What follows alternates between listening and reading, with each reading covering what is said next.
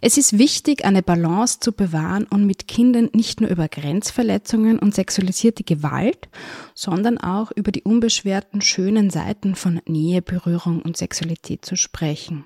Und, ganz wichtig, es ist für Kinder nicht verängstigend zu wissen, dass die meisten TäterInnen keine Fremden sind.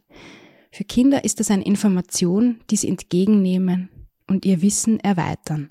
Und das fand ich unglaublich beruhigend und ermutigend, dass die Autorin das so sieht. Also sehr, sehr große Empfehlung für Ist das okay?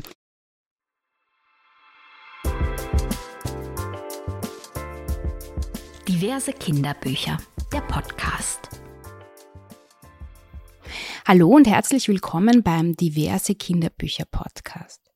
In der heutigen Episode geht es um ein eher unangenehmes Thema, das mir aber wirklich sehr am Herzen liegt, nämlich um sexualisierte Gewalt und Prävention und wie Kinderbücher dabei unterstützen können. Bevor ich von den Büchern erzähle, die ich aus Elternperspektive gut und hilfreich fand, und ich bin definitiv keine Expertin für sexualisierte Gewalt, das möchte ich gleich vorweg sagen, möchte ich eine solche zu Wort kommen lassen, um das Thema erstmal einzuordnen. Das finde ich da echt wichtig. Eingeladen habe ich zum Spracheinterview Lilly Axter. Sie ist nicht nur Regisseurin und Kinderbuchautorin, unter anderem von dem sehr empfehlenswerten Aufklärungsbuch Das Machen, verlinke ich dann auch in den Show Notes, sondern sie arbeitet auch für den Verein Selbstlaut. Das ist eine Wiener Fachstelle gegen sexualisierte Gewalt an Kindern und Jugendlichen. Die machen nicht nur Beratung und Verdachtsbegleitung, sondern auch Präventionsarbeit mit Kindern und Jugendlichen und Eltern. Sie bieten Lehrgänge, Seminare an und schreiben allerhand Fachartikel zu allem rund um Prävention. Den Verein verlinke ich auch nochmal in den Shownotes, da könnt ihr euch durchklicken. Das ist ein umfassendes Wissen, was dort gesammelt ist. Sprachi-Interview. Hallo, Lilly Axter. Meine erste Frage. Ich zweifle oft ein bisschen an dem Begriff Prävention. Ich finde ihn in manchen Zusammenhängen doch ein bisschen euphemistisch. Letztlich ist mein eigener Handlungsspielraum sehr begrenzt, zumindest fühlt sich das so an. Wie siehst du das? Wir setzen uns sehr ein für Prävention und glauben natürlich auch sehr an die Wirkungs-, Wirkmächtigkeit von Prävention und zwar auf mehreren Ebenen. Zum einen für Kinder und Jugendliche, damit sie gar nicht erst betroffen sind oder werden von Gewalt, von sexualisierter Gewalt, indem sie merken und erfahren, dass sie gehört werden, dass sie ernst genommen werden von Erwachsenen in ihrem Umfeld, dass sie unterscheiden können zwischen Dingen, die ihnen gut tun und nicht, zwischen angenehmen und unangenehmen Berührungen, zwischen schlechten oder belastenden Geheimnissen und jenen Geheimnissen, die gute Gefühle machen, dass sie wissen, dass Hilfe holen mutig ist und kein Zeichen von Schwäche, dass sie ja, sexuelle Bildung altersgerecht vermittelt bekommen, die richtigen Begriffe für Körperteile, dass sie wissen, dass es schon, schon bei Kindern wichtig ist, dass sie einander nur so berühren dürfen, wie das für beide passt, dass sie erfahren, dass es so etwas wie gekippte Situationen gibt. Das heißt, wenn beide Kinder eine Situation schön finden, aufregend finden, kribbelig finden und beide das wollen und dann kippt es für eine ein Kind und es will nicht mehr, so ähnlich wie wenn man zum Beispiel gekitzelt wird und das findet man lustig und lacht und hat das gern und dann gibt es manchmal einen Punkt, da kann man es eigentlich nicht mehr aushalten, da soll es bitte sofort aufhören. So kann man sich das vorstellen und diese Themen besprechbar zu machen. Wir wissen auch, dass Kinder und Jugendliche von erlebter Gewalt und sexualisierter Gewalt viel eher erzählen, wenn sie uns Erwachsene einschätzen können, wenn sie wissen, was wir zu diesen Themen denken, wenn wir, wenn sie wissen, dass wir uns auskennen und uns nicht scheuen, darüber zu reden. Zum Beispiel nicht nur darüber, was Kinderrechte sind, zum Beispiel das Kind, ähm, das Recht, ähm, von Gewalt verschont zu bleiben, das Recht, in Sicherheit und Frieden aufwachsen zu können. Und was aber passiert, wenn Kindern diese Rechte weggenommen werden von Erwachsenen? Wer ist dann da? Wer muss dann mit den Erwachsenen reden? Also, dass sie all diese Dinge erleben, dass Erwachsene sich trauen, darüber zu sprechen, keine Vorträge zu halten, sondern das einfach im Alltag zu thematisieren. So werden wir Erwachsenen einschätzbar Und dann erleichtert das Kindern sehr stark, wenn sie irritiert sind oder, oder ein blödes Geheimnis haben oder Gewalt erfahren oder Manipulation erfahren, dass sie sich dann anvertrauen können. Das kann Prävention. Damit Kinder gar nicht betroffen sind oder werden.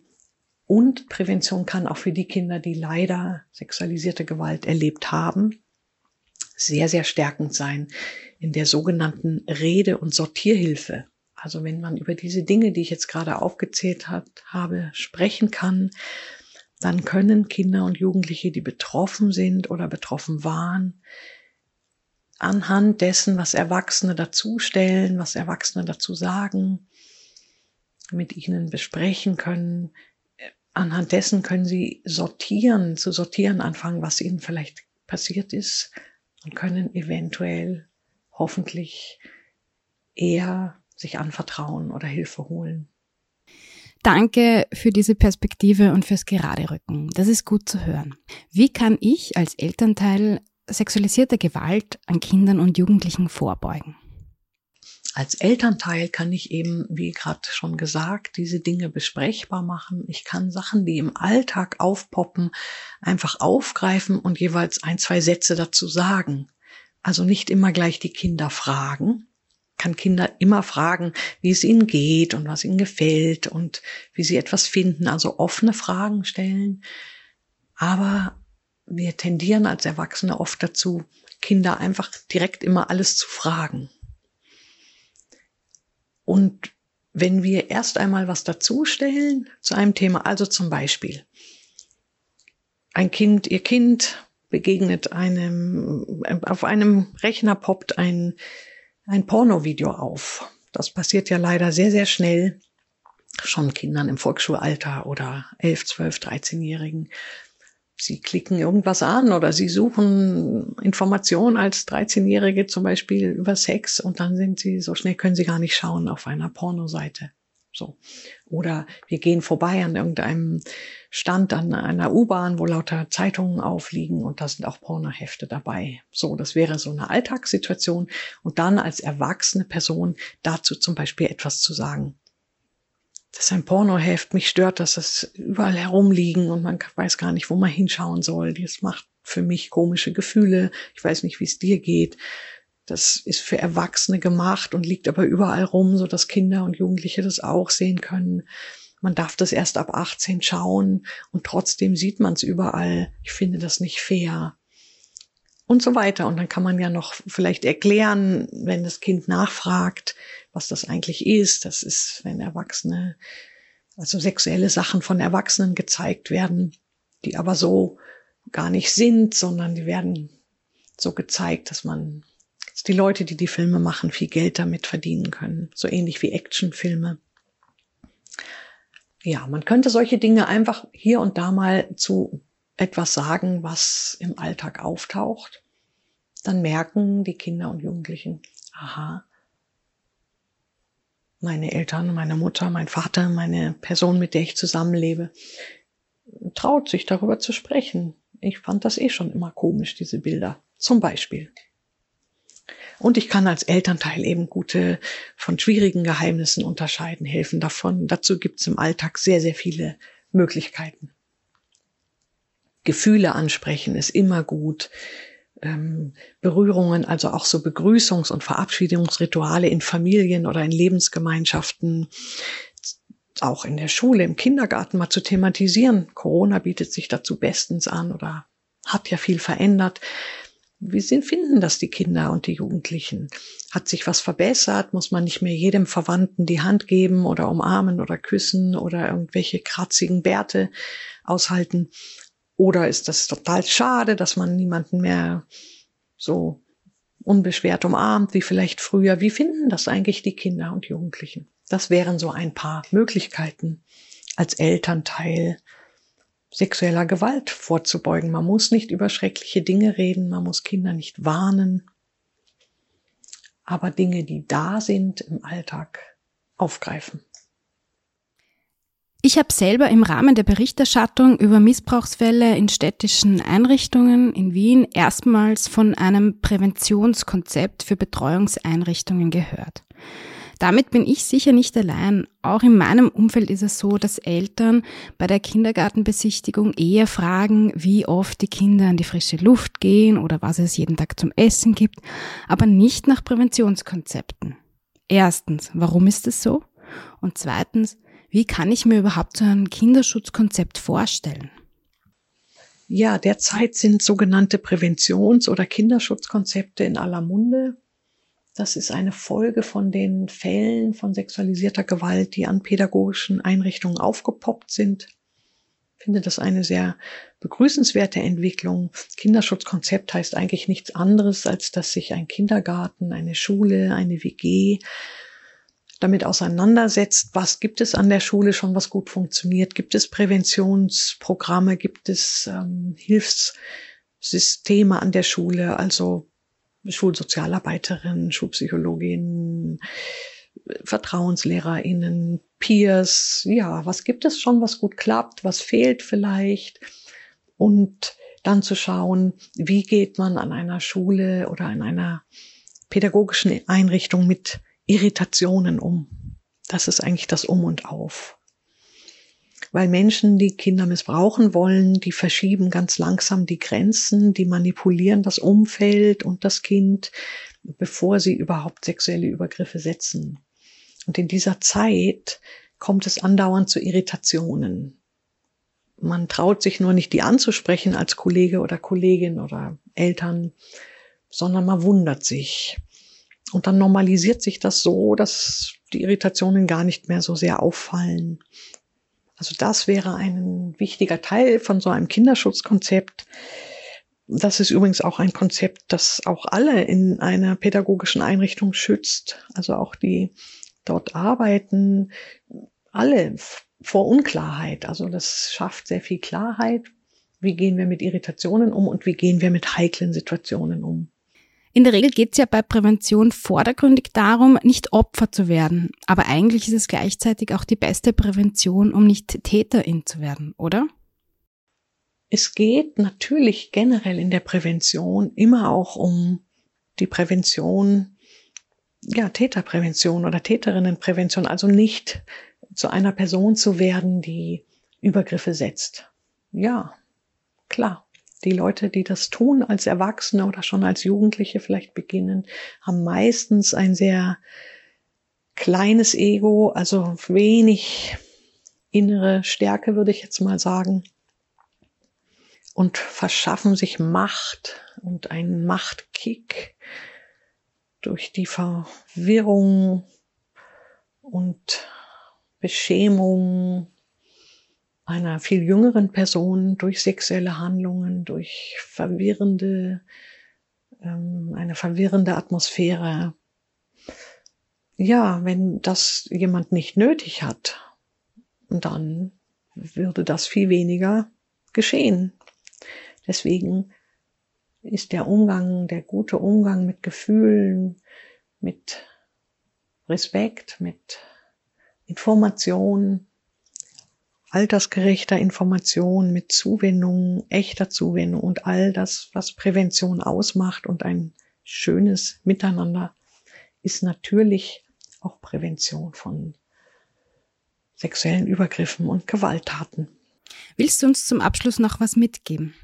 Ich denke, es ist eine große Errungenschaft von vielen, vielen Menschen, die schon lange und immer wieder in verschiedensten Weisen und an verschiedensten Orten dafür kämpfen, Gewalt aus dem Tabu herauszuholen, besprechbar zu machen, Menschen zu ermutigen, sich Hilfe zu holen, die Sortier- und Redehilfe geben, schon kleinen Kindern, aber auch größeren und Jugendlichen. Das ist sicher ein Grund, einer der Gründe dafür, warum es jetzt viel mehr besprochen wird, ich halte das für eine gute Entwicklung. Es macht auch oft Angst, weil man das Gefühl hat, es ist überall, aber es ist ja auch überall. Wobei die aller, allermeisten Menschen ja keine Kinder missbrauchen. Das ist einfach wichtig zu wissen. Aber die, die es tun, gehen sehr geplant vor, manipulieren extrem und ja, sind schwer zu stoppen. Da braucht's vereinte Kräfte. Und Prävention ist aber etwas, das nicht ängstigt und nicht warnt, sondern das stärkt und das auch Spaß macht und an sich im Alltag sehr leicht geht, wenn man es denn einfach mal probiert. Ja, in diesem Sinn danke auch für diesen Podcast und die Anfrage freut mich sehr für Selbstlaut hier, selbstlaut.org gesprochen zu haben, für unser Team in Wien. Alles Gute und vielen Dank. Vielen, vielen Dank für deinen Input, liebe Lilly. Ich verlinke euch auf jeden Fall den Verein Selbstlaut nochmal in den Shownotes. Da gibt's wirklich allerhand zum Durchklicken für Eltern, Bezugspersonen, PädagogInnen, Einrichtungen. Die machen eine tolle Arbeit und das schon seit Jahren.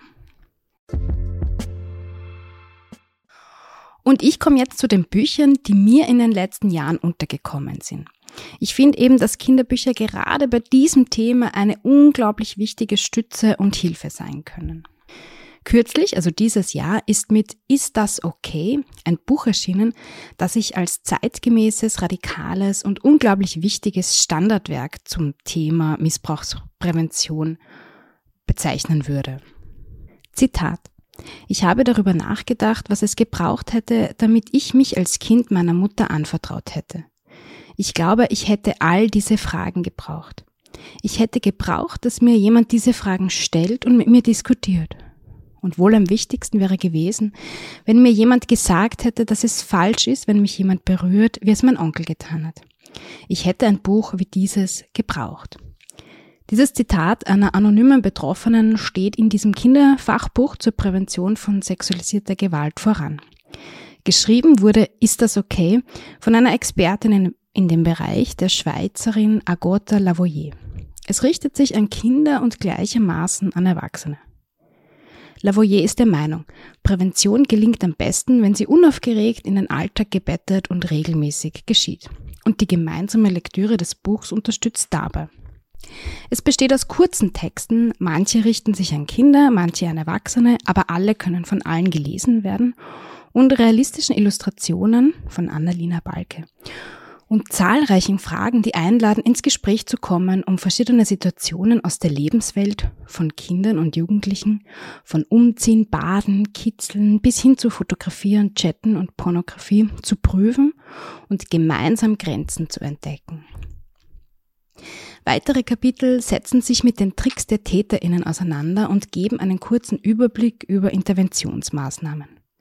Ich bin wirklich froh, dass es dieses fundierte und hochwertige Buch gibt. Zum Drüberstreuen, das Werk ist sowohl sprachlich als auch bildlich inklusiv. Also man sieht dann zum Beispiel auch behinderte Kinder abgebildet, was schon relevant ist, wenn man bedenkt, dass die Wahrscheinlichkeit viel höher ist, dass behinderte Kinder von äh, sexualisierter Gewalt betroffen sind. Und zum Schluss noch zwei wichtige Hinweise, die ich persönlich aus der Lektüre mitgenommen habe. Erstens, schreibt die Autorin. Es ist wichtig, eine Balance zu bewahren und mit Kindern nicht nur über Grenzverletzungen und sexualisierte Gewalt, sondern auch über die unbeschwerten schönen Seiten von Nähe, Berührung und Sexualität zu sprechen. Und, ganz wichtig, es ist für Kinder nicht verängstigend zu wissen, dass die meisten TäterInnen keine Fremden sind. Für Kinder ist das eine Information, die sie entgegennehmen und ihr Wissen erweitern. Und das fand ich unglaublich beruhigend und ermutigend, dass die Autorin das so sieht. Also sehr, sehr große Empfehlung für Ist das okay? Die Fragen, die da immer drin stehen, über die man sich dann unterhalten kann, die sind auch schon auch wirklich krass. Also die Auseinandersetzung damit ist nicht ohne. Ich lese jetzt mal ein paar vor. Zum Beispiel beim Thema Baden. Findest du es okay, wenn eine erwachsene Person mit einem Kind duscht? Musst du deinen Eltern Bescheid geben, wenn du bei jemandem zu Besuch bist und dort duschen oder baden möchtest? Gibt es Erwachsene, die nie mit einem Kind duschen sollten?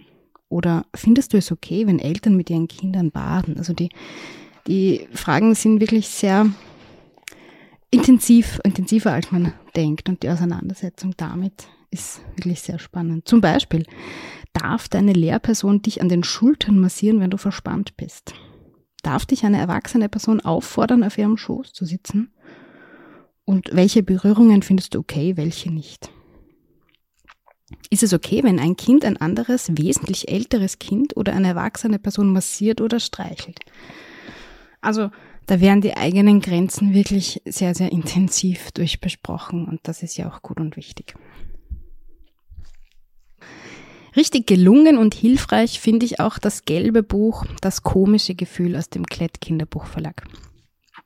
Alle kennen dieses komische Gefühl, das uns sagt, dass sich etwas nicht richtig anfühlt. Wie es aussieht, kann niemand so genau sagen. Das ist aber auch nicht so wichtig.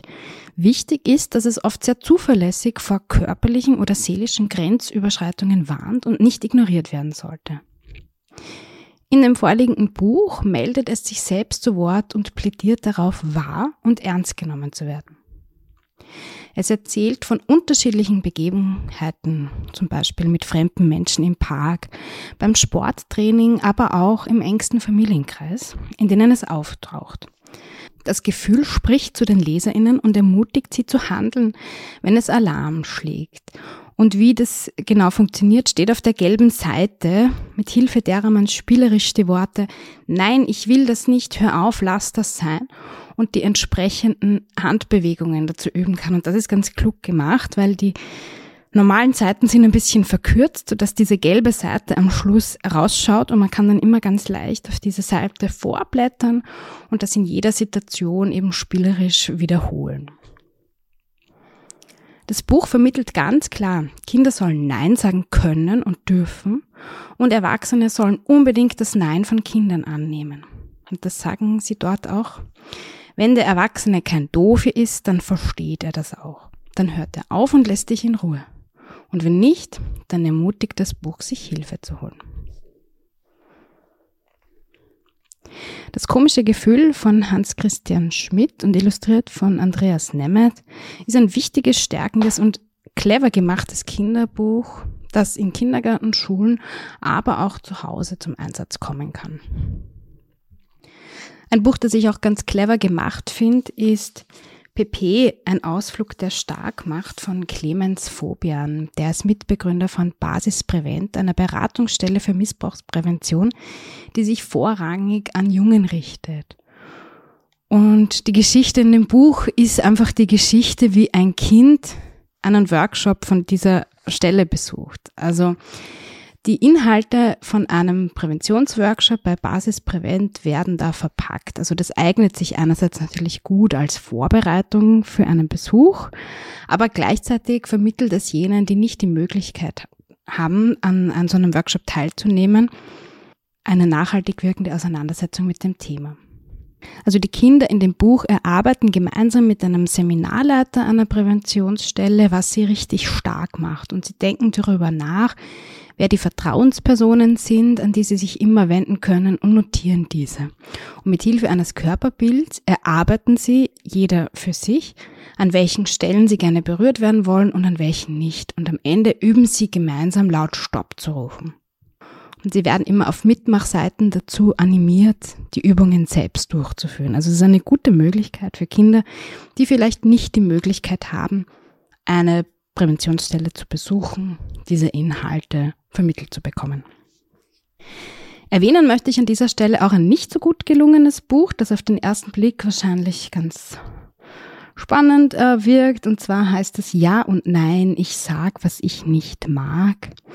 Da wird einfach so vieles vermischt. Da geht es schon noch um Grenzen ziehen, Neins zu akzeptieren, die eigenen Grenzen auszuloten aber es ist vermischt mit so vielen gesellschaftlichen Konventionen, dass das einfach auch nicht richtig zusammenpasst. Also wahrscheinlich, es geht sehr viel um Höflichkeit auch, wie wichtig Höflichkeit ist. Und ich finde, das ist halt nicht auf einem Level, so die körperliche Integrität zu bewahren und höflich zu bleiben. Und ich finde, es geht halt auch nicht richtig um Grenzen wahren, weil auf einer Seite, das hat mich sehr aufgeregt, steht dann wieder bei einer Seite wie so, nein, das gehört sich nicht.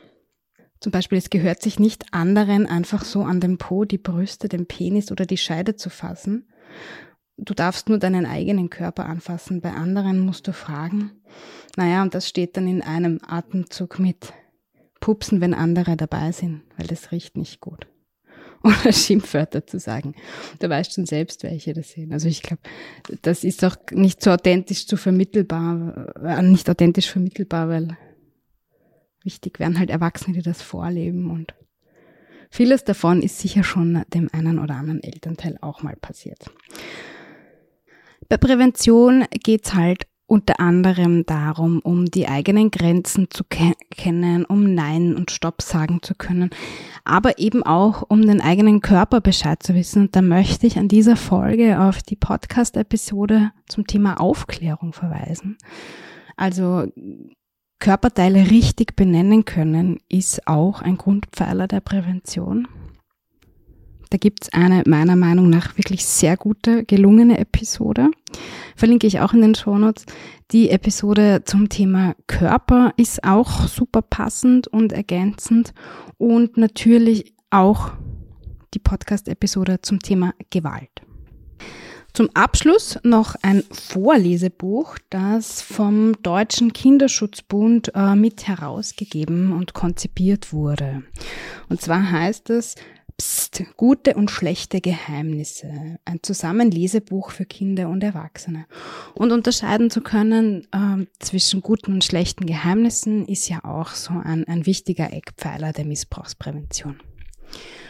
Und dieses Buch, das wurde äh, geschrieben und gezeichnet von verschiedenen bekannten deutschsprachigen AutorInnen und IllustratorInnen. Und ich finde, das ist auch immer wieder so ein Bonus, also zumindest bei meinen Kindern. Wenn die einen gewissen Zeichenstil schon kennen, dann springen sie auch, und der ihnen gefallen hat, dann springen sie auch auf die Folgebücher total gut an. Also da gibt's zum Beispiel Illustrationen von der unverkennbaren Maike Töpper-Wien und vom Axel Scheffler, dem Gryffalo-Erfinder, oder auch von Isabel Pin, die ja gut ankommt bei Kindern. Und diese Geschichten zum gemeinsamen Lesen eröffnen Wege, um mit Kindern über Themen wie Missbrauch, seelische und körperliche Gewalt äh, sensibel zu besprechen. Zwischendurch gibt's immer wieder praktische Hinweise und Expertinnen-Tipps, die Kindern, Eltern, Pädagoginnen und anderen Bezugspersonen dabei helfen, gute von schlechten Geheimnissen zu unterscheiden. Ich finde das Buch sehr fundiert und auch sehr state of the art, also definitiv empfehlenswert. Das war's mit meiner Episode zum Thema Missbrauchsprävention gegen sexualisierte Gewalt. Und das war's auch für dieses Jahr mit dem Diverse Kinderbücher Podcast. Ich gehe erstmal in eine wohlverdiente Winterpause und wir hören uns dann hoffentlich im neuen Jahr wieder. Bis dahin.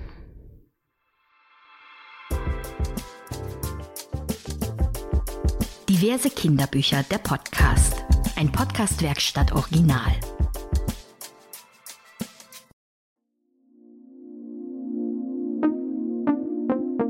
Podcastwerkstatt.